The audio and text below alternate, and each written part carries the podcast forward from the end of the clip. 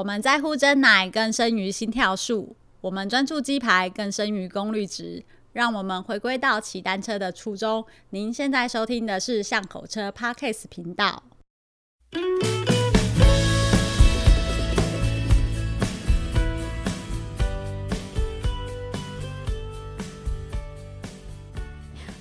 呃，脚踏车有一个很大部分的服务，其实是源自于帮你维修跟那个可能升级这这些脚踏车，所以你必须要去实体店面，但是。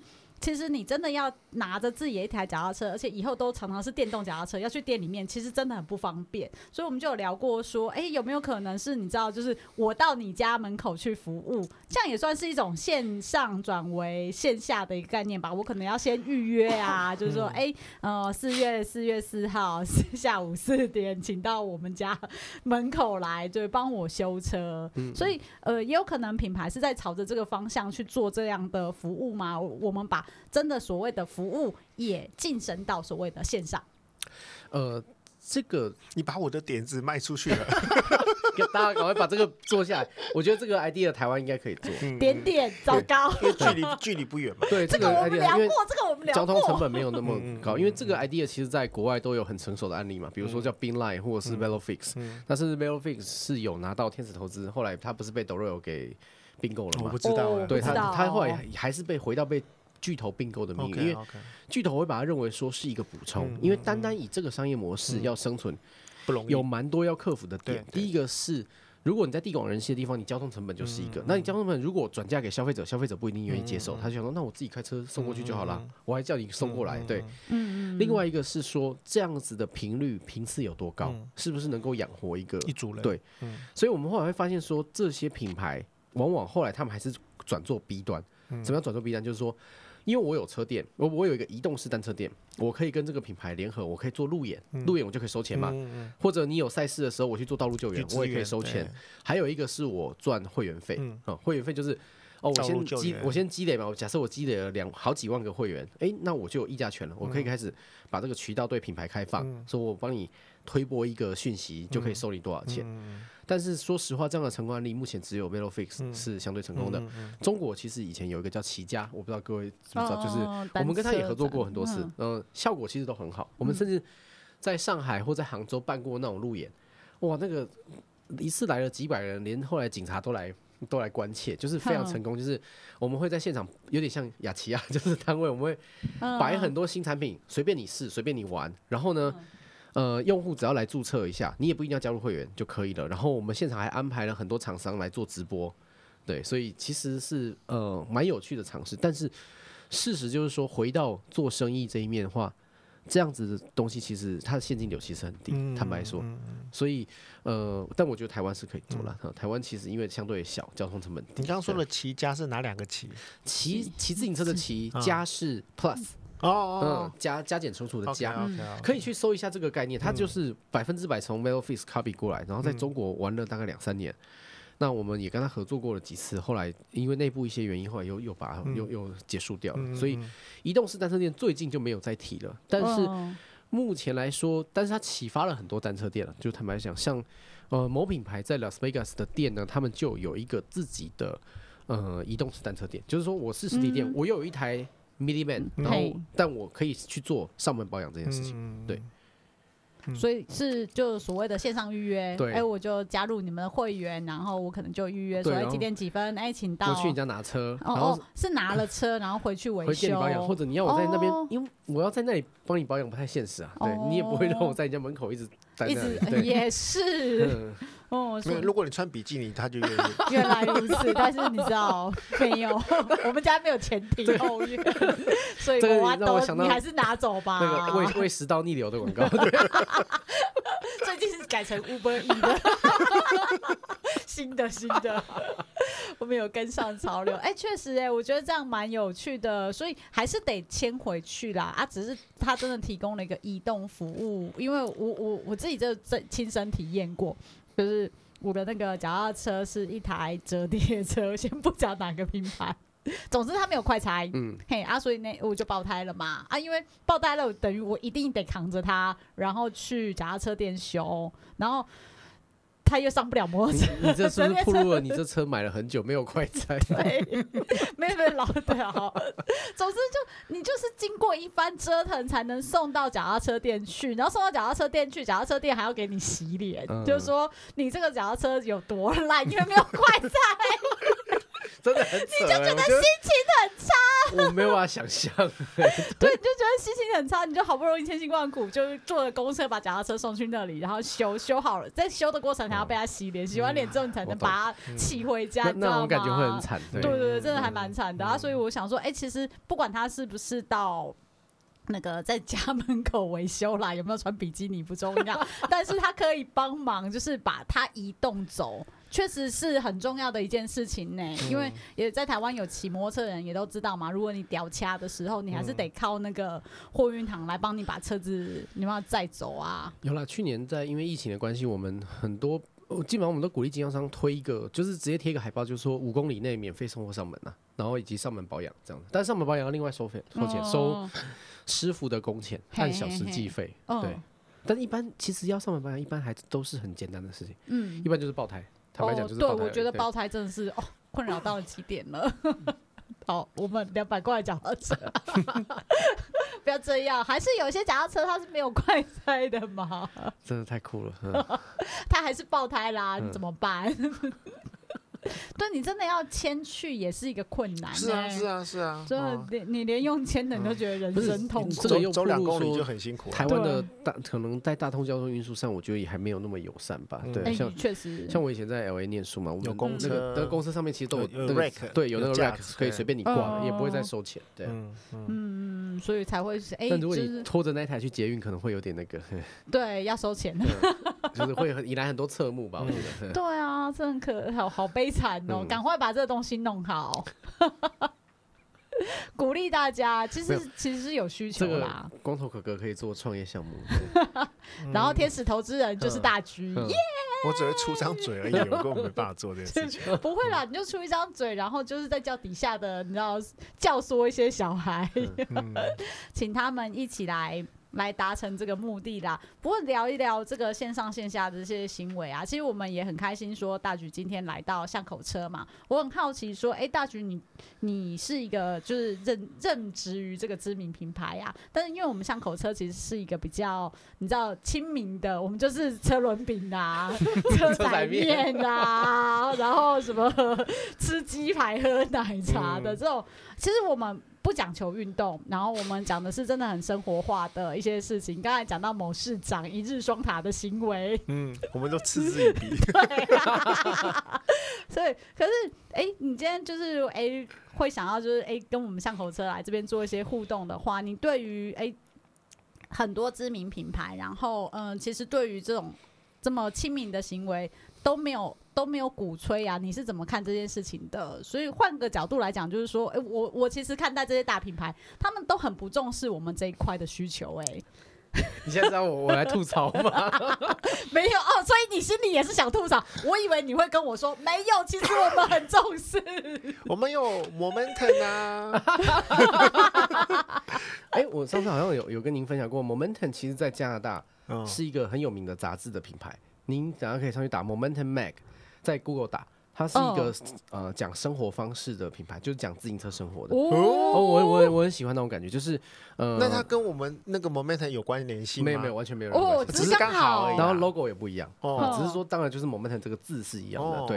然后我个人很喜欢这个杂志，oh. 就是它会定期，它真的就是在做一件事，就是说骑自行车，它就是想办法去推广自行车生活这件事情，对。对那我觉得叫他来赞助我们巷口车，我要写写英文信过去。你们可以做 的事，你知道吗？对，我们在努力呀。对，我我再分享一个呃，也是英国的一个案例。我觉得目前确实台湾在这一块做的太少，因为你可能讲到政府，他们想到就啊，我们有 U-Bike 就 OK 了。那对品牌来说，他说啊，我们有 U-Bike，或者是说，哎呀，其实。那个自行车通勤这件事情，他很难变现，嗯、所以他就不愿意去投入这件事情。嗯嗯嗯嗯、但其实这里面有很大很大的潜力，嗯、比如说像英国有一个组织叫 Cycle Skin，我不知道你们知不知道？嗯，它是一个很有我我觉得这点是天才的发明。我是一四一五年的时候去英国，因为那个时候我们英国销售公司的业绩涨了非常多，它可能一年涨了百分之二三十，而且卖的特别好的是。那种耐久型的公路车。嗯，那我就想，嗯我想为什么我就去那边看一下嘛，就要卖出差去，然后。呃，他们那那边的人就跟我说，哦，我们任何一个自行车店，不管品牌，我们都跟一个叫 Cycle Skin 的非营利组织合作。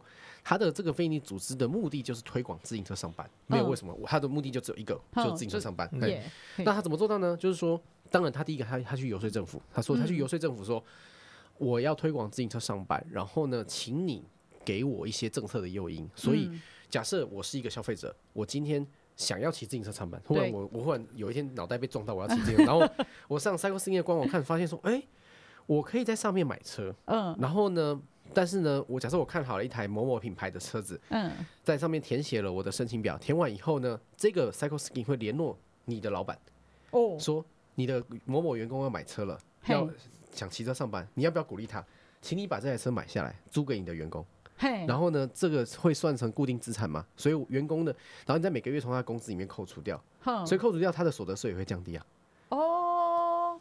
哦，所以等于是政策补贴，然后一年后或者一年半，这台车子就摊掉了，摊掉了基本上就没有成本了。对，再以非常便宜的价格卖给员工，嗯，所以就鼓吹。这样子一个正向的循环，然后那这个 Cycle Skin 赚什么？就是每一笔的订单，它会有大概百分之二到三的那个。第一次听到这件事情哎，真的有啊，这很多年了，好神哦！我是有客人，他们是有有这样合作，是加拿大的，对他们现在也到呃欧洲去了，就是鼓励员工骑脚踏车通勤的优惠政策。巷口车来做一下，对，嗯，好好，只要加入巷口车的会员粉丝团，然后就有机会骑我们的脚踏车。没有，或者我们我们可以在上面发起。骑自行车上班的挑战嘛，对之类的，对啊，哎、欸，好好建议耶，嗯，因为在大陆很多是用读书会，或者是有点类似老鼠会，就是比如说、嗯、一个拉一个，对我们三个人，然后我们今天忽然吃饱闲着，我说。哦，我们现在一天要读一本书，每个人给我交两百块钱，没有做到的月底就把这个钱没收掉。那我们现在就说说，现在要骑自行车上班，对，没有做到的，嗯，就把钱 对缴出来没收掉。哎，尼克，你可以分享给大局啊。我们那个台北市不是有那个可以哦单车联盟啊？对，单车就是哦呃。应该是说有一个组织叫做单车联盟协会，那他们的目的呢，也是鼓励单车通勤上班，因为他们是一群非常爱好骑那个单速车的年轻人啦，他们就很有活力，然后他们觉得说，为了要让那个骑车的环境更好，那当然就是越多人骑车越好啊。那怎么让这些人越多人骑车越好呢？他就是每天骑车上下班呐，就够多了吧？是的，是的，整个逻辑是大概这样延伸来的，所以他们就自发性的一开始做了一个所谓的。呃，单车呃，单车通勤日上班，请你喝咖啡的一个活动，对的活动。呃，一开始他们就是自己凑钱，就是反正里面的一群小朋友自己凑钱自己弄，他们就是找了几个站点，然后就说，哎、欸，如果你你骑脚踏车来的话，是上班通勤时间，他们是七点半到九点这段时间几乎是通勤时间嘛，骑着脚踏车来到我们的摊位，我就请你喝一杯咖啡，是免费的。作为一个鼓励，一个杯咖啡其实不是很贵，也不是什么，但是它就是让你说，我今天是骑脚踏车，我好像有一个奖励的感觉。那所以他们就这样推行，推行了一段时间之后呢，因为常常因为他们是那个没有政府申请单位的嘛，所以就常常被警察抓，要跑给警察追，你知道吗？天哪！怎么变这样？你们在干嘛？然后游击战。对，然后所以，但是。呃，过了一段时间之后，应该是有有被政府发现，有被一些这些公众人员发现的时候，他们就哎、就说哎、以后台北市政府就来进行这样的一个活动，然后我就发呃，就算是有那个发飙嘛，然后就是大家可以来竞标，就是说哎、我们哪个单位来承包这样的一个活动，所以。以后就是一直都有陆续、陆陆续续都有不同的单位在包这个活动，就是鼓励单车通勤上班的活动。嗯，这个很棒，因为我我真的认为，就是说台湾的自行车文化到这个地步，其实我们的人均保有量是很高的。嗯，哦，可能一个一个人一生中至少会有两三台的自行车。哦，当然你不一定会骑，至少，但是。呃，现在如果自行车文化在下一步的突破，嗯、就是严格的来推骑自行车上下班啊，嗯、或者是严格。成为你 那，可是你要有什么诱因啊？对，你没有诱，你没有诱因啊。我就分内部外部两块，外部内部是说，对我来说，我骑自行车上班，我有什么好处？啊、嗯。呃？那现在有，有电动助力车来说的话，其实可以大幅减低，因为我以前在台北上班的时候，我会骑自行车上班，但是我发现骑自行车上班这件事很傻，因为。第一个就是一堆废气，嗯、然后骑了二三十公里以后，嗯，我流了很多汗，然后我也没有地方洗澡，换衣服。对，所以这个整个过程是很痛苦。我以前在台北是业务嘛，根本不可能说我顶着满身汗去。我还要你们公司没有？不是，我以前在电子业，我我还要穿西装打领带。然后天哪，在基金会的时候是有淋浴间的。对，那但是 有一个不好的地方就是淋浴完。就很想睡觉，就不想上班了。光头在想说没有啊，我每次骑完就是精神 精精力充沛啊。我那时候我那时候住就住在板桥，然后嗯，每天骑到松山去上班嘛。哦，有哎，很远呢。然后骑完以后就很想睡觉了。也是啦。然后另外一个就是像这种比较大的优惠，就是说骑自行车上班，我们能给他什么好处？是税务的减免，还是说有些补贴这样？嗯，或者是什么减碳，减碳可以换成是真的钱，对啊，这也不错啊，这也不错。对对，其实大家都是为了这个目标在推行啦。对，但是你还是没有讲到什么？我们下一集再讲好了。哦，好吧，下一集再问一次。我本来想说，对，你还还是没有讲到说，为什么你们这些大品牌这么不重视这一点？哦啊，就是讲实话，就是很简单嘛。对于品牌来说，嗯。我想对任何人都是啊，就是我肯定是追求最大的营业额以及最大的毛利。嗯，那么通勤的车子的产品，它一般价格不会太高嘛。嗯嗯，但是这个事情为什么在英国可以可以成功？对啊，因为一个原因，第一个是当然政府的补贴是到位的，再来是。呃，对英国人的收入来说，坦白说，我像我们卖一台那个耐久型的车子，在台湾十几万，嗯，对我们来说是可能一个人一个月收入都做不到，但是对英国人来说，他这是他一个月收入，所以这是他可以负担的两个税，对，坦白说是有这样子的，然后当然还有就是可能。政策面上，对于骑自行车人友善不友善，这也是一个存在的问题。嗯、目前算友善吗？还是说还在努力？嗯，就你们品牌的观察啦。我们当然，我们是市井小民的观察。台湾来说，我觉得还是、嗯、还是没有很那个啊。因为我自己，你自己看，如果我在外面骑车，其实我是还蛮害怕，因为我们快，我们很多地方是没有快慢车分道的。嗯对，反而这点上海做的蛮好的。我在上海其实蛮常骑自行车上班，因为快慢车分道有做的蛮好的。对，就我不用担心说忽然有一个摩托车出来把我怎样。对对对，因为担心电瓶车啊。对，逆行电瓶车很多了，但是现在在上海抓的抓的很严，而且他现在也严格要求要戴安全帽了。对。哦，就是骑电瓶车的人要戴安全帽。对，然后也会有逆行的话，基本上就直接抓起来了。对。哦。所以这点抓这这点政策面控制的蛮好的。原来如此。所以其实很多事情是跟呃。那个地方的自己的生态是有关的，比如说像，嗯、呃，我以前也负责韩国市场，所以我去韩国的时候，我之前我就会先把那边的呃销售量跟日本的去做对比，说，哎，韩国不是日本一半人口吗？那为什么我们的量少日本那么多，一半都不到？就一句啊，废话，第一个韩国多山，韩国百分之九十都是山，所以很不适合骑自行车，因为很累嘛。当然你其实骑一百可骑摩托车。嗯。第二个是韩国自行车没有路权。他们没有快慢车分道，然后自行车又不能够骑人行道。那我是神经病，我骑自行车，我骑的是非常危险的。对，我没有地方骑啊，这样骑公园。所以他们的韩国市场的特色是，他们他没有通勤车市场，因为没人会无聊到骑自行车上班。但是他的高端车卖的非常好，因为他人均收入很高嘛。嗯，对，所以买一台高端车可能对他来说就跟买一个球鞋一样。对，但是所以他的市场是非常 N 型化的。嗯。那这个就跟日本不一样，为什么日本通勤车卖得好？因为到处都有地铁，没错。所以我买一个便宜的一两千块的妈妈车嘞，嗯，骑去搭地铁，我我不会去买一个很贵的车子。对对对，然后就是车在旁边随便一锁，要脱给你脱掉走，对，就是每一个地方的文化都不一样，所以这个这个很好玩。像呃，我之前也有去东南亚，然后去东南亚之前我会说哇，这是金矿啊，几亿的人口。嗯，后来去了第第二天，我就觉得说，我如果我如果在这边骑自行车，我是有病，因为实在太热了，对，热到你不会想骑自行车，又热又闷，骑摩托车不很爽吗？湿度又对，开车吹冷气不爽吗？对，为什么要骑自行车？对，嗯，以通勤，而且又很塞车，对，就很麻烦。是东南亚的那个路况都都还很有改善 空间，对，所以讲的好保守，哦。还会还会踩到牛粪，对，而且越南，你知道胡志明没有高速公路哎，没有高速公路，对啊。这么酷，就胡志明是哎，不算首都啊，但是第一大城市嘛，它是没有对，它是没有那个高速公路的，真的很离谱哎，所以你就知道说为什么他们路面交通都永远都是塞车到不行，不那个时候真的不可能骑骑脚踏车啦，对对对对对，直接直接上，直接到最后，对对对对对对对嘿，所以没有就回到您刚刚的问题，就是说为什么？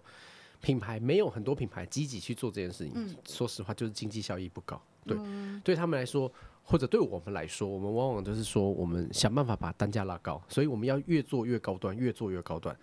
但是中低端的不重要吗？其实很重要，而且你如果不去做中低端的，有人会去做，对啊，对，那这些人可能就是会踩着你的过去的步伐，嗯，继续往上，对，继续往上走。比如说，哦、呃，我想这这几年业界其实一直在讨论一个问题，就迪卡侬，嗯，哦，迪卡侬其实是把很大部分的中低端市场都吃掉接收下来，对，那这个是很可怕的，嗯，为什么？因为可怕的并不是说哦，他把市场份额抢走，或者可怕的也不是说哦。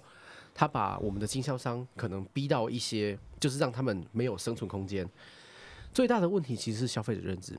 迪卡侬是一个很好的企业，我自己也很喜欢买迪卡侬东西。但是问题是在自行车方面，他会去教育消费者说，自行车原来很便宜，原来自行车不用买很好的 spec，这是很可怕的。对，因为这样子的话，你就没有上升空间了。对，就好像说我是我去跑去迪卡侬买一个录影器材。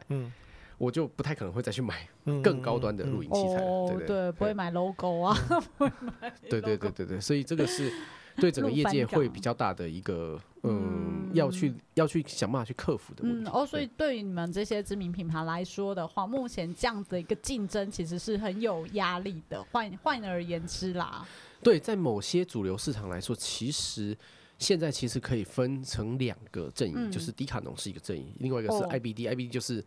呃，独立自行车店嘛，对，那这个是独立自行车店，往往是跟品牌商合作嘛，嗯，对，所以其实是两块泾渭分明的阵营呢，对，会互在自行车这一块上面来说啦，对对对，我我倒觉得说迪卡侬，糟糕，我要我一讲到迪卡侬就想到满满的迪卡侬的坏话，真的吗？哦，先把它撇过去，因为他也是你们客户吗？我曾对我曾经是供应商，我曾经，然后先把这段忘掉忘掉，不然我一开口都会讲他们的坏话，对，不过嗯。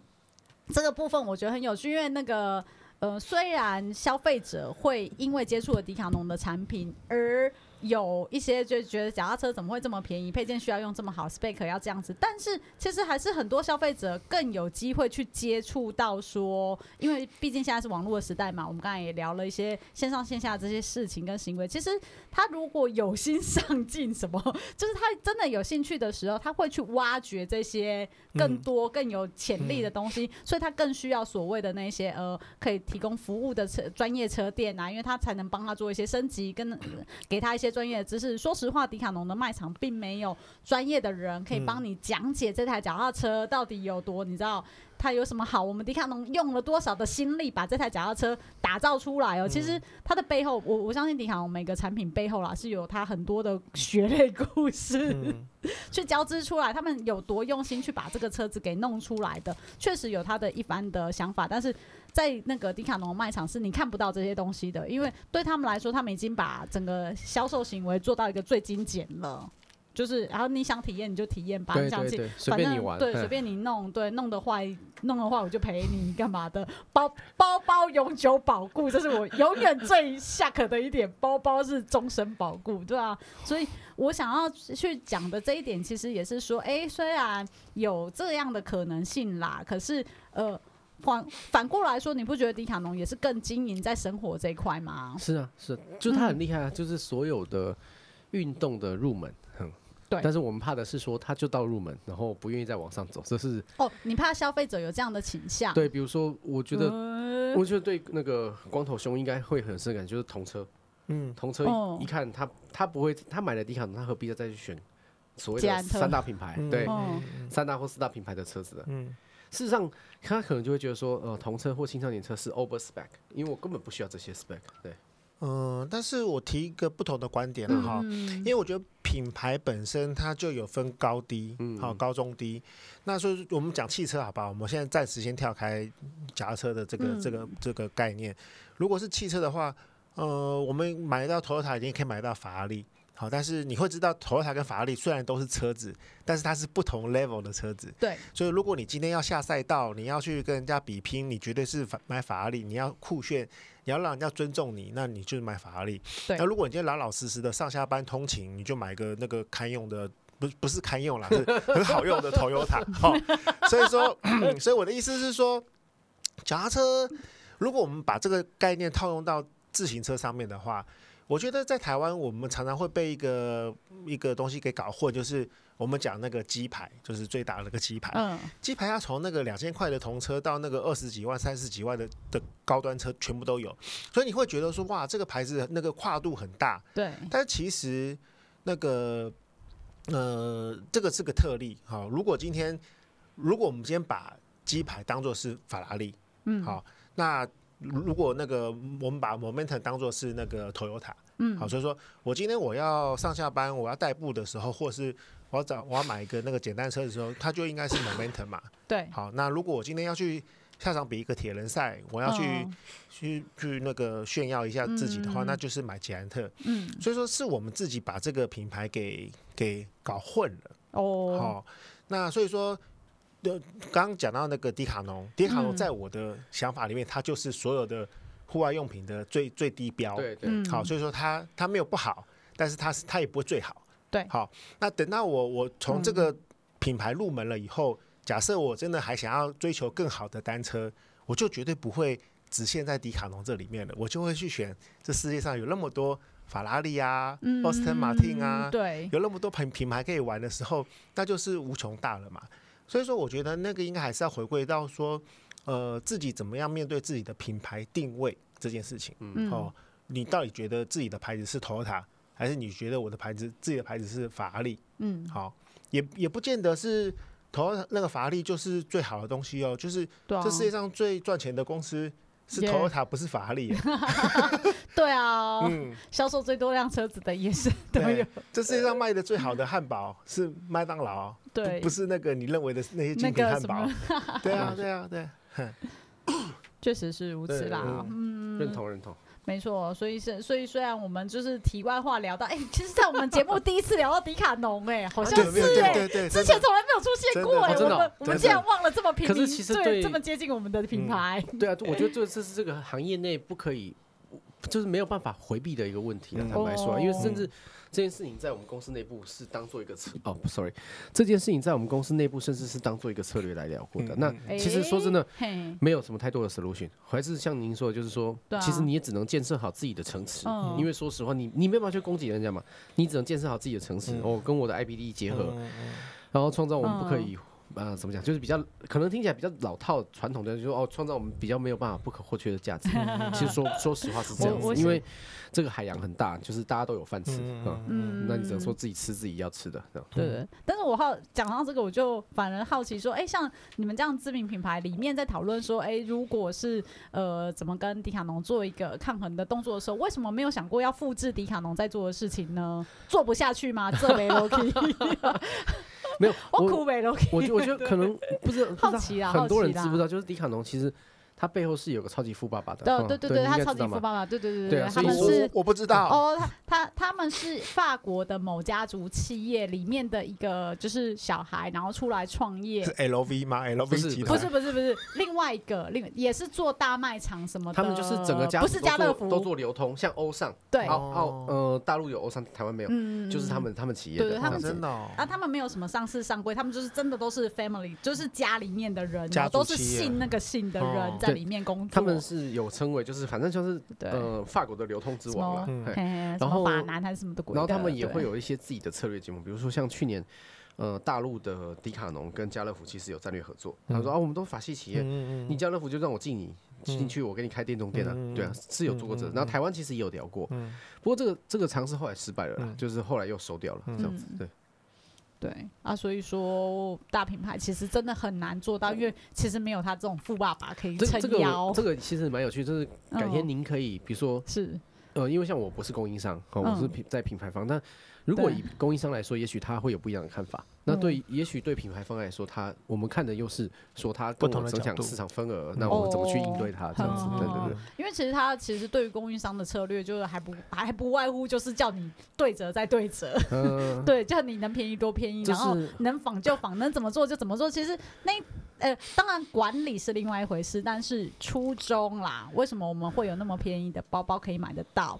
也是在他们努力不停的辛苦去砍价的时候才能获得的成果。压榨、嗯、对，以及有多少多少的量，他们他们的行销团队如何用心的把这些东西卖掉。但是为什么就是如果通这样的套路啦，本来就是成功的，而且我们看到一个 sample 是成功的，一呃我们常用的说法就是这就是一个成功的商业模式了。为什么别人复制不来？对，反过来是这样的，他不用富爸爸，就是这个。这个商业模式如果是成功的，就是我用很便宜的价格卖最好的东西，就像 IKEA 嘛。这这个其实是两种经营的，因为大部分的嗯、呃、自行车传统自行车品牌，我们其实都是产品公司，也就是说是产品驱动一一切在变化。我我想呃光头先应该很理解，就是比如说以某 G 牌来说哦，它是它我们有所谓的九宫格嘛，好、嗯，那九宫格以后我们还会再细分哦，这是说。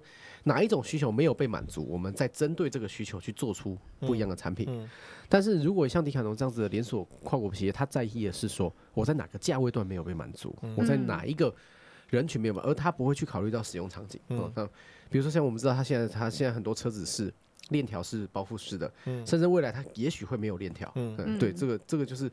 两种方式的不同，对我们来说，我们没有办法想象去一个没有链条的童车，嗯嗯嗯，这个是我们没有办法去想象的。对，嗯，还蛮有趣的，所以真的是一个还蛮值得去观察的对手。这个还是比较硬核的，对，是，所以我不知道，不会不会不会，观众是不是已经那个跳到这个地方？对，有他们他们就心里面在想说啊，原来迪卡侬真的是一个好很好买东西的地方，什么都可以去买。对，确实以一个那个心路历程来看这件事情啦，确实，不过我觉得。也蛮有趣的，因为之前也没有聊到嘛。然后，呃，我我也很好奇，哎，原来品牌是这样看待这样一个这么大型的、大型的怎么讲呢？他们也不算。他们也算品牌啊，这么说，他们其实也算品牌啊。然后的一个这样的竞争对手，原来是有这样的看待的方式哎、欸。嗯，但是尼可，我觉得我好像可以回应你刚刚提的那个问题，就是如果今天迪卡侬这样子的一个低价的套路是成功的，为什么别人很难复制？呃，我自己的观察，我不知道正不正确，但是那就像是比如说。呃哦，郭台铭他他今天他的人格特质这么的特别，嗯、所以说他造就了红海了这样子伟大的帝国。对，那为什么我们不全部都去模仿他的人格特质，你就会变成另外一个郭台铭？哦，所以我的意思是说，有些东西是你你你你以为你做得到，其实你根本做不到。嗯，就是那个那个事情会有人比你更适合去做，就像是。迪卡侬他今天那个很善于去卖这些低价的东西，嗯、那个是因为他的特质，他的企业文化很适合去做这件事情。你反过来，你叫一个另外一个团队去做同样的事情，他可能就放不下身段，他可能就就做不好那件事情了。嗯，哦，我我自己的观察或是解读，有可能是朝那个方向。嗯。我觉得还蛮点今天的题耶，最后光头哥哥讲的这一段呐、啊，因为我们其实呃本来是想说从那个大局身上去了解多一点的那个大品牌，他们到底怎么去做行销策略的。嗯、可是实际上最后，哎，我们这样子聊下来了，他们成功的套路并不一定适合你。你你只能做自己嘛？对，你只能做自己适合的套路去做出来。每个品牌都是独一无二的。嗯，好，你要特刻意去学谁去学谁，那你就不是那个人格特质，你就不是那个料。那你就就就好残忍哦！